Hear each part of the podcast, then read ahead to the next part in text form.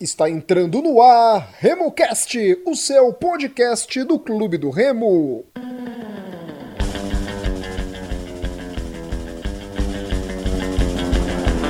Salve, salve amigo que se liga aqui no RemoCast, começa mais uma edição. Agora é o pós-jogo do Leão diante da equipe do Independente Tucuruí. Mais um jogo complicado, não é? Para a equipe do Clube do Remo, mas foi complicado no futebol demonstrado. Até que no primeiro tempo a equipe do Clube do Remo se saiu bem. Mas daqui a pouco a gente vai entrar no mérito da questão. Lembrando para você que nos acompanha nesse momento no Spotify, no Deezer, no Anchor, no SoundCloud, estamos também no Apple Podcasts. Você que acompanha o RemoCast, coloque aí seguir ou assinar. Você fazendo isso está ajudando a equipe aqui do RemoCast a se fortalecer mais ainda, beleza? Aproveite que você está agora ouvindo a gente e clique na tela do seu celular. Você vai clicar agora e vai curtir seguir ou assinar, que são os nomes que aparecem para você sempre estar antenado, você sempre saber das novidades aqui do RemoCast, tanto no Spotify, quanto no Deezer, quanto no Apple Podcast, quanto no SoundCloud ou também no nosso Anchor, beleza? Tem um Castbox também no agregador de podcast preferido de vocês. Estamos nas redes sociais: Instagram, Twitter e também no Facebook. RemoCast33. Você segue aí e também divulga para o seu amigo do Clube do Remo mais essa novidade se tratando do Leão Paraense. Também temos o nosso e-mail que é remocast33@gmail.com, remocast33@gmail.com. Nesse e-mail você pode mandar críticas, sugestões, opiniões, enfim, o que você quiser aqui para a galera do RemoCast que teremos o maior prazer em responder para você. No programa de hoje temos a participação do Murilo Jatene e também do Igor Moraes. O Gilberto daqui a pouco vai mandar uma análise dele abalizada sobre esse compromisso do Leão diante da equipe do Independente Tucuruí. Clube do Remo 2 a 1 diante do Galo Elétrico. O Leão que conseguiu a sua terceira vitória em três jogos do Paraense, tem quatro gols no estadual e foi vazado pela primeira vez nessa vitória diante da equipe de Tucuruí. Lembrando que o Remo tem como artilheiro no certame o Jackson, que entrou em três oportunidades, não é? Uma, ele entrou no decorrer do jogo, que foi na estreia, e como titular diante do Carajás e também diante da equipe do Independente Tucuruí. Ele tem dois gols. O Wesley também tem dois gols, marcou o gol da vitória diante da equipe do Tapajós e marcou o segundo gol na vitória diante da equipe do Independente Tucuruí. Tudo bom, Murilo? Um abraço para você, meu irmão. Salve, Rodolfo. Salve, meu parceiro Igor a todos os nossos ouvintes do RemoCast. Tudo em ordem, meu amigo. Preocupado aí com esse leão, mas tudo em ordem. E aí, Beto, tudo bom, meu irmão? Salve, salve, galera do RemoCast. Um abraço aos amigos Murilo, Rodolfo, Igor.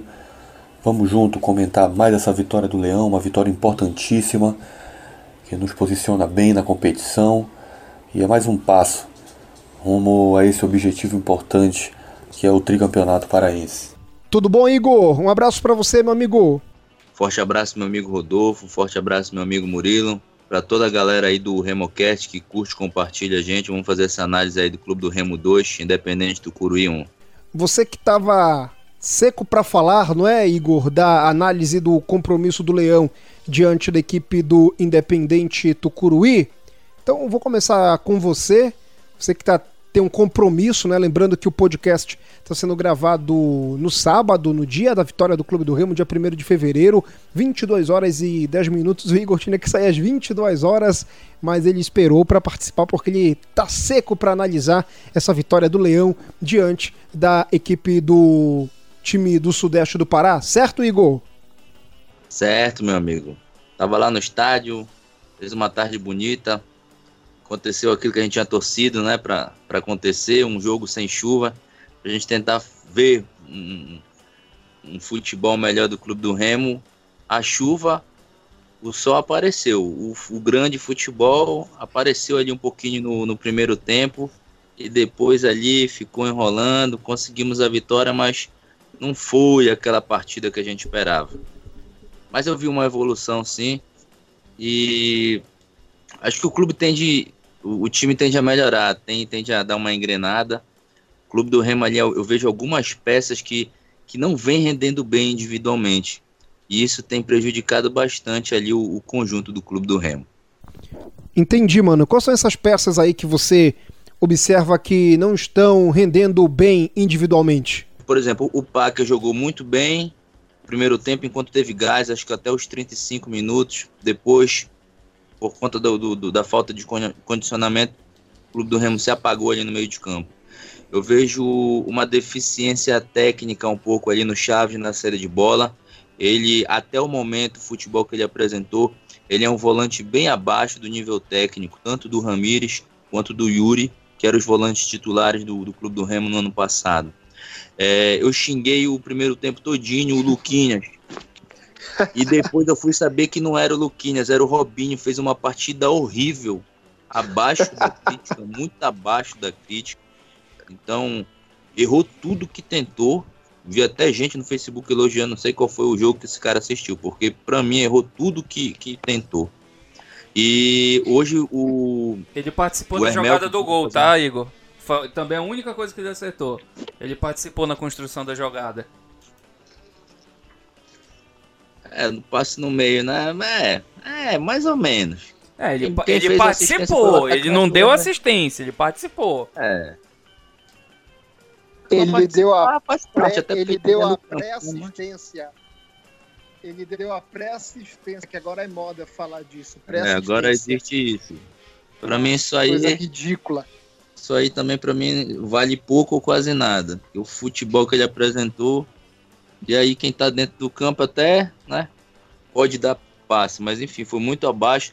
E hoje o Hermel também foi muito abaixo. É, eu vejo o Wesley pedindo passagem, eu acho que esse técnico está teimando. Eu já tinha falado que o Wesley seria um bom valor, deveria ter permanecido, permaneceu e acho que agora precisa ser bem aproveitado. Já fez dois gols, é um cara que sabe finalizar. Eu acho que no repate tem que entrar jogando. Murilão, e aí, irmão? Sua análise da vitória do Clube do Remo pela rodada de número 3 do Campeonato Paraense. É, Rodolfo, eu concordo com o Igor é, teve uma evolução, assim como no jogo do Carajás. Também vi alguma evolução é, no comportamento da equipe. Mas essa evolução para mim ainda é insuficiente. Para um time que está treinando desde dezembro, é, o que se viu até agora é pouco. O Remo teve ali os 20 primeiros minutos do jogo é, de imposição, marcando alto, pressionando a saída de jogo do adversário, isso eu achei bem interessante. Mas é muito nítido que a gente tem uma deficiência física no elenco, porque quando o Packer e o Charles cansaram, o time morreu. E não é nem o caso de que o, o Independente pressionou e, e levou muito perigo. Por exemplo, eu não consigo lembrar de nenhuma defesa do Vinícius. Eu não consigo lembrar de nenhuma defesa do Vinícius até cercou ali e tudo mais. Então, assim, o adversário não impôs o jogo dele. Foi o Remo que errou muito, fruto do cansaço desses jogadores que deram a qualidade na saída de bola e na armação, na transição ofensiva. O Chaves realmente é, é o que a gente está constatando é que o futebol dele é esse burocrático, passinho para o lado. O Robinho é, não diria que foi a pré-assistência, já seria demais, forçar demais. Ele participou ali na construção da jogada e eu acho que isso é um mérito, porque terminou no, no gol. É, o diferencial da jogada foi o passe de, de, de craque que o, o, o Packer deu, que aquilo ali foi, foi simplesmente fora do comum para o que a gente está acostumado aqui no Norte e até no Nordeste. Mas o jogo do Remo se resumiu a isso. Eu penso que a falta dos laterais está é, influenciando demais nessa questão do jogo. O Remo é um time que necessariamente até tenta alguma coisa pela ponta, mas totalmente improdutivo. E quando saem as jogadas, as que mais funcionam são pelo meio. Eu vejo muita gente criticando o Jackson. E isso aí A gente pode. Sim, por incrível que pareça, eu vejo muita gente criticando o Jackson. Mas o cara. O gol que ele fez contra o Pica-Pau, o Carajás, foi um gol de quem sabe finalizar. O gol que ele fez hoje não é qualquer cabeça de bagre que faz. Ele tem algumas tomadas de decisão errada, mas eu justifico para vocês.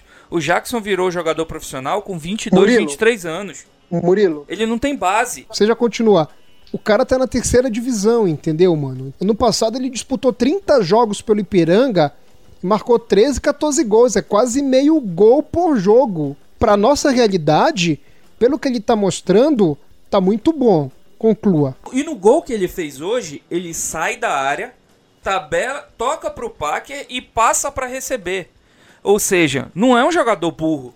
Ele tem seus predicados. Ele tem uma deficiência ou outra que é normal para um jogador de terceira divisão e principalmente por isso que eu estou justificando. O Jackson se profissionalizou muito tarde. Ele jogava em, linhas, em ligas amadoras, jogava pelada. O Jackson, até 22, 23 anos, trabalhava como pedreiro. Então é, no, é normal, ele não tem base, ele não tem fundamento, mas você vê que ele tem qualidade. Chega na frente do gol, ele é frio na hora de decidir. Então eu acho que as críticas sobre ele são injustas, principalmente porque as nossas construções hoje foram enquanto esses meias que eu citei, esses meias, esses volantes, conseguiram ter fôlego para propor alguma coisa, porque das laterais não vinham nada. O Jansen, como eu falei, é a melhor opção ali pela questão da marcação, mas ele não é lateral. E o Ronael é a limitação que a gente conhece do, do Ronael. Nada contra a pessoa do Ronael, nada, a gente já falou isso várias vezes. Mas é a qualidade do jogador. Deixa a desejar para um time que, num sistema de jogo que o Jax quer jogar, ele precisa de um lateral que saiba apoiar, saiba crescer, saiba aproveitar o momento de subir. E a gente não vê isso no Ronael cara tropeça, pega cartão bobo. Mas assim, é, é a nossa realidade, infelizmente. Hermel hoje muito abaixo. Robinho errou tudo que tentou, exceto o lance do gol. Então, acho que o jogo foi isso. O Remo, taticamente. Eu entendi que o Jacques queria fazer um 4-4-2, mas quando se via dentro de campo era um, um 4-3-2-1. Acabava isso. O Robinho mais pela direita, o Hermel pela esquerda, Paque centralizado e o Jackson na frente com muita mobilidade entre esses jogadores que eu achei bem interessante. E agora a análise do jogo do Gilberto Figueiredo, ele vai falar sobre essa vitória terceira do Leão no campeonato paraense. Olha, falando sobre o jogo em si, eu acredito que nessa partida o Clube do Remo teve uma evolução positiva. Time entrou ali numa formação mais próxima do 4-4-2, quatro jogadores de meio de campo, dois volantes, dois meias, por assim dizer. É... E eu, eu gostei dessa, vamos dizer assim, dessa troca de posições, né? O, o meio de campo do Remo na saída de bola nesse jogo teve, teve ali um rodízio de jogadores ocupando os espaços vazios para fazer a jogada evoluir, né? E, e o gol sai dessa forma, né? Sai, sai de uma tabela uma tabela de uma bola que, que vem do Robinho, o Jackson escora, o Charles faz o passe e para o próprio Robinho que serve o Jackson ter aquela tabela maravilhosa com, com o Parker que dá de letra um golaço, simplesmente um golaço ali no início do primeiro tempo. Ficou aquela sensação de que viria muito mais depois, mas não foi o que se viu né, em termos de, de produtividade e de eficiência. O Remo jogou sempre mais pela esquerda, né, jogadas se concentraram mais pela esquerda, com tentando acionar mais ali lateral esquerdo, o Ronael. Por isso eu achei que faltou, querendo ou não, usar a velocidade do Hermel um pouco mais, para dar ali uma opção, de virada de jogo. Né? É, no, no segundo tempo, ali já com uma, com uma equipe de certo modo principalmente os estreantes, né? É, um pouco, um pouco mais cansada, o Independente ocupou um pouco mais o meio de campo. Né? Ocupou um pouco mais o meio de campo.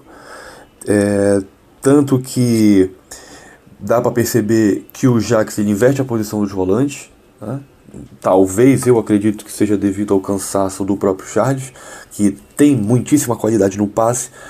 Marcou muito no primeiro tempo, mas no segundo tempo provavelmente já estava cansado. Né? E talvez por isso mesmo o Independente ocupe ali um pouco mais no, no segundo tempo, levando perigo também porque inclusive eu achei a zaga um pouco insegura hoje, principalmente na figura do Mimica. Tá? Vou já falar disso. É, mas o gol saiu de uma jogada de raça, foi um chutão, né, o Charles que dá um chutão, que o Jackson consegue aproveitar muito bem a jogada, ela acaba indo em direção ao Wesley, que é o nosso talismã, é o matador, já se credencia ali como artilheiro do time. Foi muito feliz na finalização, fez um segundo golaço, né, que nos colocou numa situação mais confortável naquele momento do jogo. Isso não quer dizer que nós não tenhamos sofrido pouco. Um pouco antes do pênalti, que na minha opinião foi pênalti, o Mimica chega atrasado, dá o tranco depois que, que o atleta independente deu o tapa na frente. E foi pênalti, foi uma infração, mas um pouco antes o Mimica quase entrega ali duas jogadas tentando sair jogando. Né? Enfim, eles fizeram um gol, né? e após isso teve aquela tentativa de ferrolho do técnico, né? que deixa ali com, com o pé atrás esse tipo de atitude, mas tudo bem, estávamos ganhando o jogo, acabamos ganhando o jogo, ainda bem. Né? Importante foi o resultado, claro. Claro que a gente vai sempre apontar tudo aquilo que foi observável, mas foi importantíssimo o resultado para a sequência do campeonato e para o nosso objetivo principal, que é sair do, do campeonato com a taça de tricampeão. É, galera, o Charles estreou hoje, né? Até semana passada ele poderia ter ido para a Arábia Saudita e ainda bem que não foi, não é? Ficou claro isso, notório, só não enxerga quem não quer. O Charles é titular até pela péssima qualidade técnica do jogador que é o atleta Chaves. Quem está nos acompanhando agora, só pegar os episódios antigos do RemoCast e que tá lá. Vocês são provas disso. Quantas vezes eu falei que era pro Ramires ficar no Remo. E para mim o Ramires ano passado foi melhor do que o Yuri. Para mim eu ficaria tranquilamente com o Ramires, porque o Chaves impressionante. Eu não sei o que foi que aconteceu com ele. Eu não acompanhei os jogos do Imperatriz, mas pelos comentários, não foi da torcida do Imperatriz, o jogador, poxa, essencial para o time de, do sul do Maranhão e que fez uma excelente campanha na Série C do ano passado. Já conseguiu algo que a gente não vem conseguindo, né? Já passaram de fase. O Remo nunca conseguiu ir para o mata-mata da terceira divisão. E aí, Igor? E o Chaves, meu irmão? O que, que acontece com ele, Igor? Olha, eu, eu particularmente, eu, eu que assisto, gosto muito de futebol, acompanho vários eu não conhecia muito a trajetória do, do Chaves. Parece que foi esse, não o Charles que fez algum. É, é, jogou em times importantes até, não foi um, um, período? Atlético Mineiro, não foi esse? Isso, ele mesmo. Ele jogou no Atlético, jogou, jogou no, Paraná. Paraná, no Atlético Paranaense. Ele teve uma trajetória aí por clubes grandes, jogou a primeira divisão, mas isso há 12 anos atrás. É, então isso foi no início da carreira. Então, assim, é, eu não lembro, assisti, assisti bastante jogos, eu tinha assinatura, assistia quase todos os jogos do, do, da Série C do ano passado. E assim, não vi muito destaque. Assisti os dois jogos quando o, o Imperatriz foi eliminado pelo Juventude, que era muito mais time que o. Não vi essa, esse destaque todo. E assim, eu acho que mais problemático em si desse problema que a gente está enfrentando hoje, justamente o que você falou, eu acho que foi, foi defendido que o Yuri e Ramírez tinham sido bons volantes que passaram no Remo seriam boas peças de, de, de, de para permanecer no elenco do clube do Remo. Então, é, eu acho que o mais problemático não é nem a questão de vir, era que você já estava aqui, né? Você já conhecia uhum. o futebol. Então, por que não ter segurado? Tudo bem que o Yuri preferiu sair, mas será que talvez se, se a diretoria tivesse insistido no Ramírez, que talvez tem até sentido uma falta de valorização, porque foi um cara que praticamente jogou todos os jogos ali, né? Então acho que o mais problemático em relação a isso é ter liberado atletas que tinham totais condições, já eram um, uma dupla de volante praticamente pronta, e aí você agregaria, como fosse o caso do, do Gelson, que está chegando agora para disputar a posição, como é o caso do Charles aí, que de fato mostrou qualidade hoje, apesar do, do, do, cansaço físico, que é normal, né? Tá, começou agora, E ele tem uma característica importante que talvez não passe na televisão. Ele é um cara que tem um, uma liderança dentro de campo. Ele escroteia o cara que erra, ele chama a atenção do cara que, que, que tá fazendo errado, que passa displicente. E, e eu acho que o Remo sente muita falta de um jogador desse dentro do elenco. Um líder, um cara que grite, um cara que oriente o time dentro do campo. E esse, ele mostrou essa qualidade no jogo de hoje. Murilo, e a estreia do Charles, irmão? Ah, o Charles ele veio para ser titular, né? É... O Carlos Quila deu uma entrevista lá pro Paulo do Enos Queiroz. Eu até recomendo para vocês, saiu hoje lá no canal do Paulo. E o Carlos comenta que a contratação do Charles foi um negócio que meio que não foi planejado e, mas foi uma baita de uma oportunidade de negócio. Por isso eles trouxeram o Charles. Era um jogador, e hoje, convenhamos, a nossa realidade não é de ir lá no Santa Cruz e tirar um jogador. E a gente conseguiu fazer isso. Então esse reforço eu acho que é super interessante porque além de qualificar o nosso elenco, a gente enfraquece um concorrente direto. E para nós isso é muito positivo. É um jogador que seguramente, quando entrar em forma, vai assegurar a titularidade dele. É, concordo com o Igor que demonstrou muita qualidade no passe. E realmente, na televisão, a gente não, não, não consegue perceber isso, dessa liderança que ele exerce dentro de campo. E é bacana ouvir isso, porque o, o Vinícius, por exemplo, é o capitão do time. Mas o que se parece é que o Vinícius é o que eles chamam de liderança técnica, né? Que, que se nomeou aí nos últimos tempos. E a gente precisa de um cara assim, de personalidade no meio de e campo. E ele é a liderança, Murilo? O Vinícius, a função dele, além dessa técnica, né?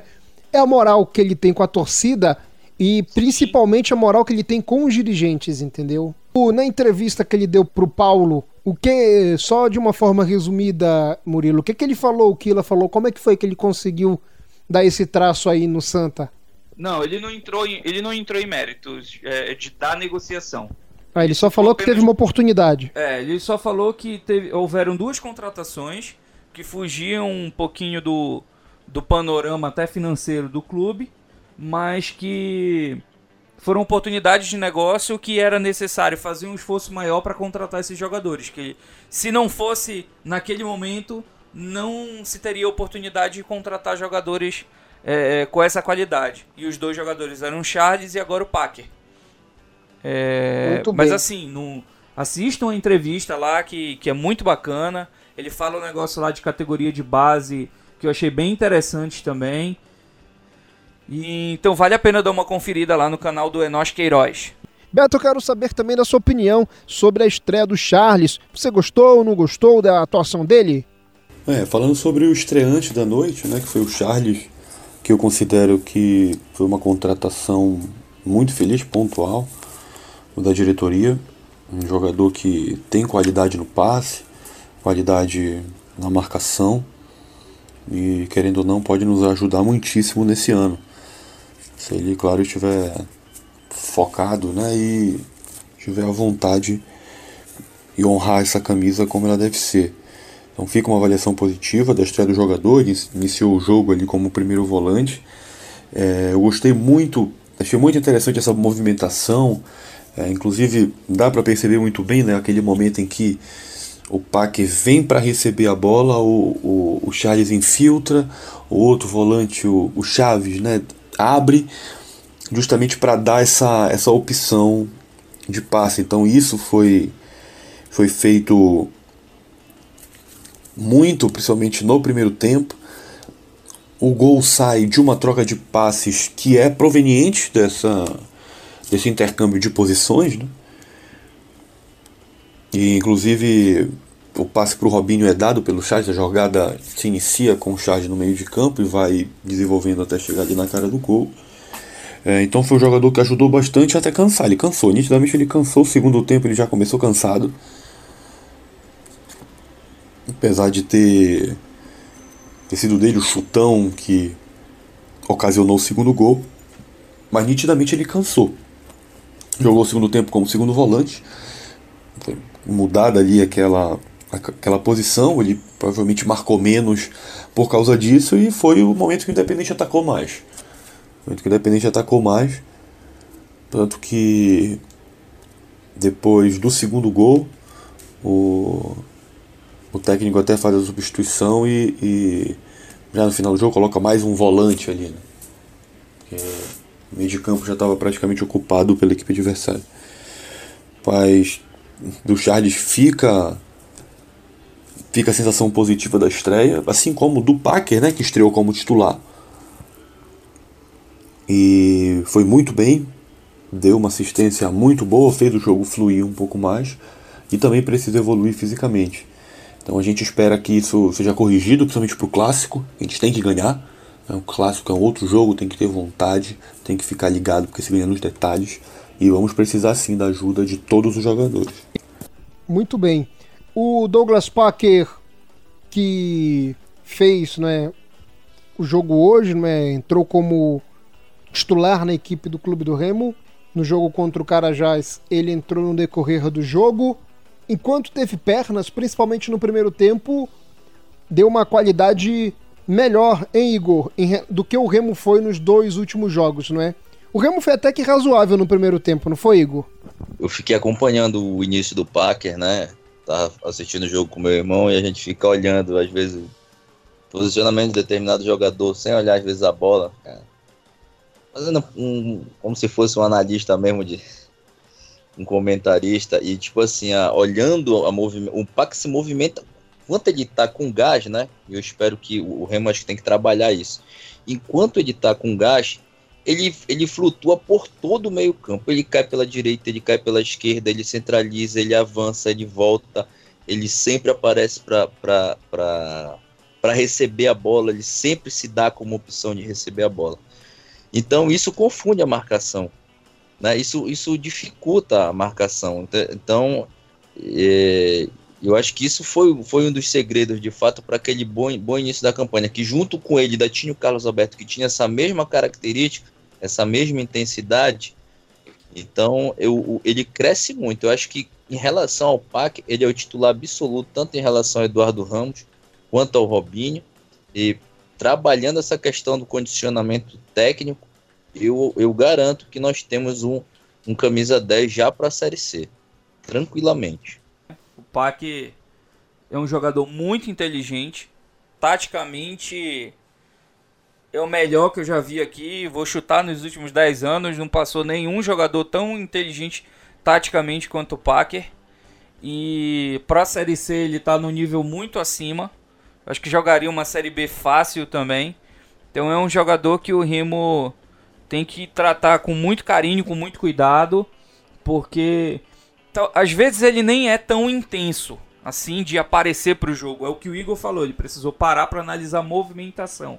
Então, por vezes, e isso o pessoal reclamou bastante no passado na Série C, de que ah, o nosso camisa 10 não faz gol, o nosso camisa 10 não aparece muito. Mas o time todo é estruturado em função da movimentação dele, da forma que ele distribui o jogo. E o Packer vai ser essencial para essa campanha. Se Deus quiser, esse ano a gente sai desse limbo aí que é a terceira divisão. Já deu. O técnico do clube do Remo, Rafael Jacques, mais uma vez, não é, demorou muito para mexer. E para mim nesse jogo ele mexeu errado. Foi a entrada do Lailson. Não era nem pro Lailson ter entrado, para mim era o Djalma que tinha que ter entrado no lugar do do Charles, né, que estava morto. E demora muito, né, o e o jogo hoje, hein, Igor? O campo estava seco, então não tem nem a desculpa do campo.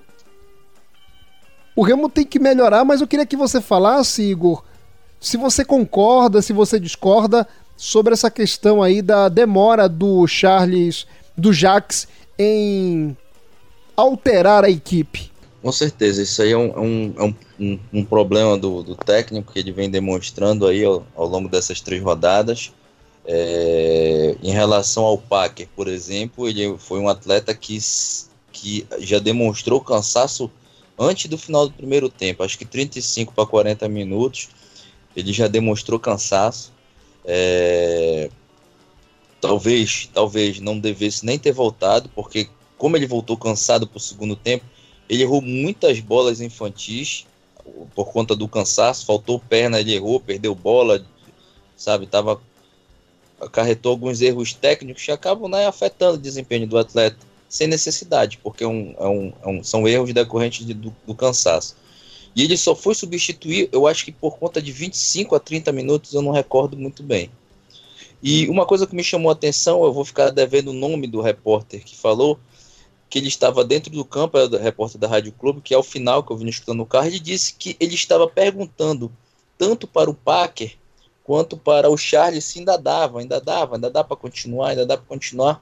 E o, e, o, e o repórter bem falou, né? Olha, jogador nunca quer sair. Eu acho que essa análise cabe ao técnico e, e, e de fato realizar. E então acho que é um erro dele, deveria ter colocado quanto antes é, por, é, por conta da, do cansaço. Em relação ao Robinho, eu acho que ele deveria ter mexido também, que ele errou tudo no primeiro tempo, né? E, e, e não sei quem ele colocaria, né? O, é, em relação. Qual é o outro meia que o, que o, que o Remo teria para a partida de hoje? O Luquinha, mano. O Luquinha ele é meio atacante. O Luquinha tá jogando na posição errada, entendeu? Ou colocaria pois o Laílson Eu tava, eu tava xingando o Luquinha pensando... O Laílson não é volante. Eu tava xingando o Luquinha pensando que ele tinha entrado depois que eu fui saber que era o Robinho. Então acho que poderia ter entrado, porque errou tudo que tentou. Ele poderia colocar o Wesley ali na posição do Robinho, manteria o Hermel aberto na esquerda, o Wesley aberto na direita, não ia influenciar em muita coisa. O plano de jogo se manteria. Era uma alternativa e, que ele tinha. E ganha e, poder e esse de fogo que você com acabou isso, né? me lembrando aí. E, e, esse também é um outro erro que, que tu acabou de me lembrar. Eu acho que ele tá é, falhando em relação a deixar o Wesley na reserva. Eu vejo algumas pensando falando, não, é bom colocar o Wesley no segundo tempo, porque ele dá uma movimentação. Olha, tudo bem, é uma questão de ver, mas eu acho que a gente já perde, porque ele é um atleta que está em tão bom nível técnico. Para mim, eu não vejo problema físico, né? Que o Murilo até a gente tinha ressaltado isso, assim, algum problema de questão física para não entrar jogando eu não vejo, ele se movimenta muito, tá de bom nível técnico, tá com excelente aproveitamento. E como eu acho que futebol é momento, ele tem que colocar o cara para jogar. Eu acho que ele tem que entrar com o Wesley e o Jackson na frente. E aí a gente fica com um ataque muito forte aí para esse repaque vai espinho aí. É, é, o que eu falo é, é, sobre essa questão do Wesley não é de que é um problema físico, tá? É, a impressão que eu tenho é de que ele não coloca o Wesley como titular porque o Wesley no final da temporada passada se lesionou, ficou durante muito tempo parado, ele já voltou na reta final da pré-temporada e ele não jogou todos os amistosos durante os 90 minutos. Ele foi entrando aos pouquinhos, entrava, fazia gol, entrava, fazia gol, como ele está demonstrando nos jogos. Ele, ele não colocar o Wesley como titular, se for isso da parte física, no jogo de hoje, por exemplo, eu entendo. Porque aí ele já teria que o Charles, que não está 100%, ele tem o Packer, que não está 100%, e ele teria o Wesley também, que não está 100%, ou seja, ele estaria forçando esses três jogadores. E aí você pode me questionar: ah, por que, que ele coloca os dois e deixa o Wesley no banco? Por que, que ele não altera? Coloca o Wesley e tira o Packer ou o Charles? Simplesmente porque não estava funcionando sem o Packer e o Charles. Quem estava jogando no lugar do Charles era o Laílson, a gente viu as condições que o Laílson estava jogando. E no lugar do Packer, primeiro Eduardo Ramos, que foi horrível. E no, na segunda opção, o Luquinha também, que estava totalmente perdido na, na função. Então, eu acho que é nesse contexto. Se a gente for levar qualidade técnica, o Wesley tem que ser titular ontem. É o jogador que melhor está desempenhando o papel dele, ao lado dos 20 minutos lá que o, que o Packer teve hoje. Eu acho que é natural. O Wesley vai assumir essa titularidade naturalmente. É só uma questão de tempo. Mas eu, como Jax, até pela questão do, do clássico, e eu vejo a zaga do Paysandu muito pesada, eu colocaria pro clássico, eu manteria o que ele fez hoje. Eu, particularmente, entraria com o Hermel e deixaria o Wesley para entrar no segundo tempo, mesmo sabendo que o Hélio dos Anjos já vai ter um sistema todo armado, sabendo da velocidade, a qualidade de, finalização do Wesley, que é muito boa, não é? Ele fez o primeiro gol dele contra o Tapajós de perna direita e hoje ele fez o segundo gol de canhota, escolhendo onde ele, onde ele iria colocar. Ele, colocou, ele quis colocar a bola ali. É muito difícil a gente ver isso no futebol do Pará. eu manteria o Wesley entrando para o clássico no segundo tempo. Eu não vejo o, o time do Paysandu com uma arma assim para entrar no, no, no segundo tempo. Na verdade, eu não, não posso nem ficar analisando muito, né? Que eu não vejo o jogo do Paysandu, não tenho tempo. Acompanho mais o do Remo. Mas no clássico, particularmente, eu colocaria o Wesley para entrar no decorrer do jogo. Porque eu vou te ser bem sincero, eu acho o Mikael fraquíssimo, cara. O zagueiro Mikael do Paysandu, eu acho ele fraquíssimo. Não sei vocês, não é? Não, o Mikael é, é zagueiro para brigar com o centroavante trombador. Por exemplo, o Jackson vai ter que sair bem da área. E se ele sair da área, ele vai fazer o Mikael sair da área e também. E a vantagem do Jackson é que ele não é lento, né? Aquele centroavante paradão como se fosse o Giovanni. Não, não, se movimenta bem. O gol de hoje foi o maior exemplo disso. O cara saiu da área, tabelou e foi receber lá na frente em velocidade. Então, o segredo tá aí. Eu também, no pré-jogo, a gente vai entrar nesse mérito no, no pré-jogo do clássico e tudo mais, mas no jogo de hoje, eu até comentei no Twitter, não lembro em que publicação, de que as minhas. Uh, eu faria as seguintes alterações: eu teria colocado o Wesley no lugar do Robinho, aberto pela direita, e o Djalma no lugar do Chaves, colocando o Charles como primeiro volante. É, talvez ele não tenha feito isso por conta da, das condições físicas desses atletas. É, mas o Chaves também não tá marcando muita coisa, não, né? Não, nada. Vê, Muito lento. É mais aquele passinho pro lado lá. Então, para esse jogo contra o rival aí, eu acho que o Remo vai ter que melhorar muito a parte física, porque isso vai ser fundamental. Porque o time do Hélio é, não é essa maravilha toda. Mas uma coisa eles têm, que é a intensidade. E alguém pode até falar, ah, pegou uma canseira do quadrado e tal. Aquilo ali foi uma outra situação.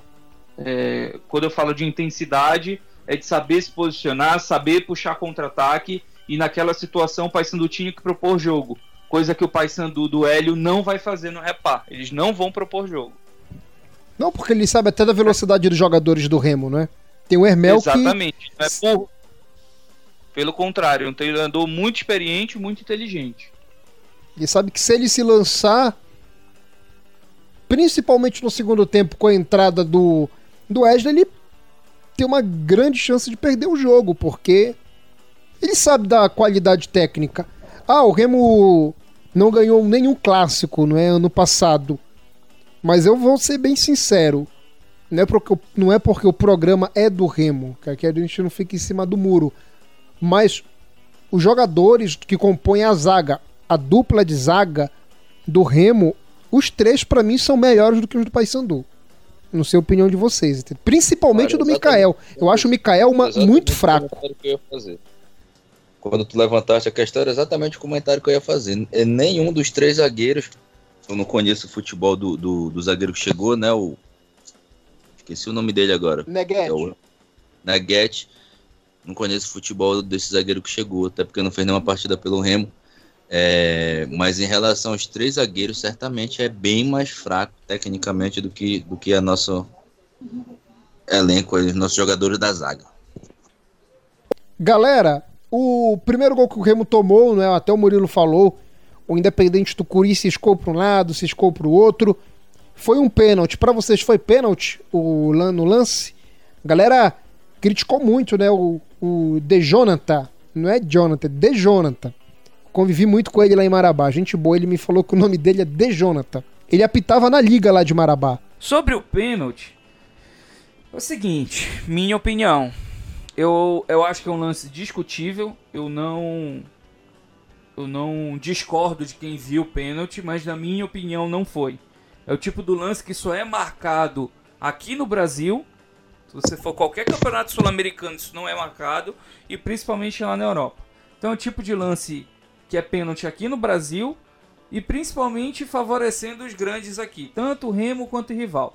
Mas, na minha opinião, não é pênalti, eu não marcaria. Assim como eu acho que não foi falta do Jackson no lance do segundo gol, que o Wanderson ficou reclamando o segundo tempo todinho por causa daquele lance, também acho que não foi falta. E ali eu acho que o Mimica estava fazendo a cobertura, o cara sentiu a presença do Mimica, esperou o toque e jogou. E aí o árbitro acho que estava em dúvida, eu acho que a situação foi essa. O árbitro estava em dúvida no lance do segundo gol do Remo e aí para compensar ele ele deu o pênalti. E eu acho que ele não fez uma boa arbitragem porque ele picou o jogo todinho. Deu uns cartões ali questionáveis, mas é isso. E o, cara, e aí, o Cabecinha bateu bem pra caramba o pênalti, viu? Mesmo que Vinícius tivesse acertado o canto, o Jaqueta 6 lá bateu bem pra caramba aquele pênalti. E aí, Igor, foi pênalti ou não? Cara, eu não tive oportunidade de rever o lance na televisão, mas do estádio eu tive a impressão que foi pênalti, né? Eu acho que o. Na impressão que eu tive na hora que aconteceu o lance, eu acho que o Mimica se sei lá, se agoniou um pouco ali, se precipitou um pouco no, no bote ali. Talvez até pela falta de ritmo, né? Muito, tempo sem jogar uma partida passando passado e tal. Mas nada que compromet, comprometesse a partida do Mika. Acho que foi um bom jogo, e mas acho que foi pênalti. É, para mim o Jonathan teve uma péssima arbitragem, mas nos lances cruciais ele acertou. Não foi falta no gol do Clube do Remo no segundo gol, no gol do Wesley. E para mim foi pênalti também. Para mim, eu, pela TV, eu daria o pênalti. E se eu tivesse no estádio, eu também daria o pênalti para o Independente. Foi. Mimica perdeu o tempo da bola ali e o. E bobeou, né? Porque não era um lance de muito perigo. Se ele cercasse, o jogador do Independente não iria fazer. Não iria comprometer muito o setor de defesa do Leão. Então é isso, meus amigos. Aquele abraço para vocês. Tchau, Murilo. Valeu, Rodolfo. Valeu, Igor. Os nossos ouvintes aí. Tudo de bom. Estaremos de volta no pré-jogo do clássico, que é sangue no olho. E nós temos que ganhar esses caras aí que tá engasgado. No passado deixamos escapar a vitória aí em pelo menos duas partidas. Esse ano a gente tem que recuperar esse prestígio. Tchau, Igor. Valeu, irmão. Valeu, Murilo. Valeu, Rodolfo. Forte abraço aí para todo mundo. Valeu, Beto. Aquele abraço, meu amigo. É isso aí, galera. Um abraço a todos. E vamos que vamos. Agora já vencemos mais uma. Semana que vem tem um clássico. Vamos com tudo para cima desses caras. Precisamos de mais uma vitória para continuar o nosso projeto dentro desse campeonato com muita humildade, com os pés no chão, sabendo que tem muita coisa a ser corrigida, mas também tem muita coisa boa que pode ser extraída desse grupo que ainda pode evoluir. Um abraço a todos, saudações azulinas. Valeu, galera, você que acompanhou a gente em mais uma edição aqui do RemoCast, o podcast do Clube do Remo. A gente volta no pré-jogo do Clássico Rei da Amazônia, Remy Paysandu, que será jogado no próximo domingo. Bola vai rolar 16 horas no Estádio Olímpico do Pará. Ingresso provavelmente naquela faixa lá de 40 reais. Os clubes precisam fazer caixa. Tá beleza? Então, você que acompanhou a gente no Spotify, relembrando novamente, Spotify, Deezer, Anchor, SoundCloud, Castbox, Apple Podcasts. Veja se no seu agregador aí de podcast está curtir, está seguir ou está assinar. Vá lá, clica lá e dê essa moral aí pro podcast do Clube do Remo. Valeu? A gente volta a se encontrar no próximo programa pré-jogo diante do rival Clube do Remo e Paysandu. Tchau, tchau, galera!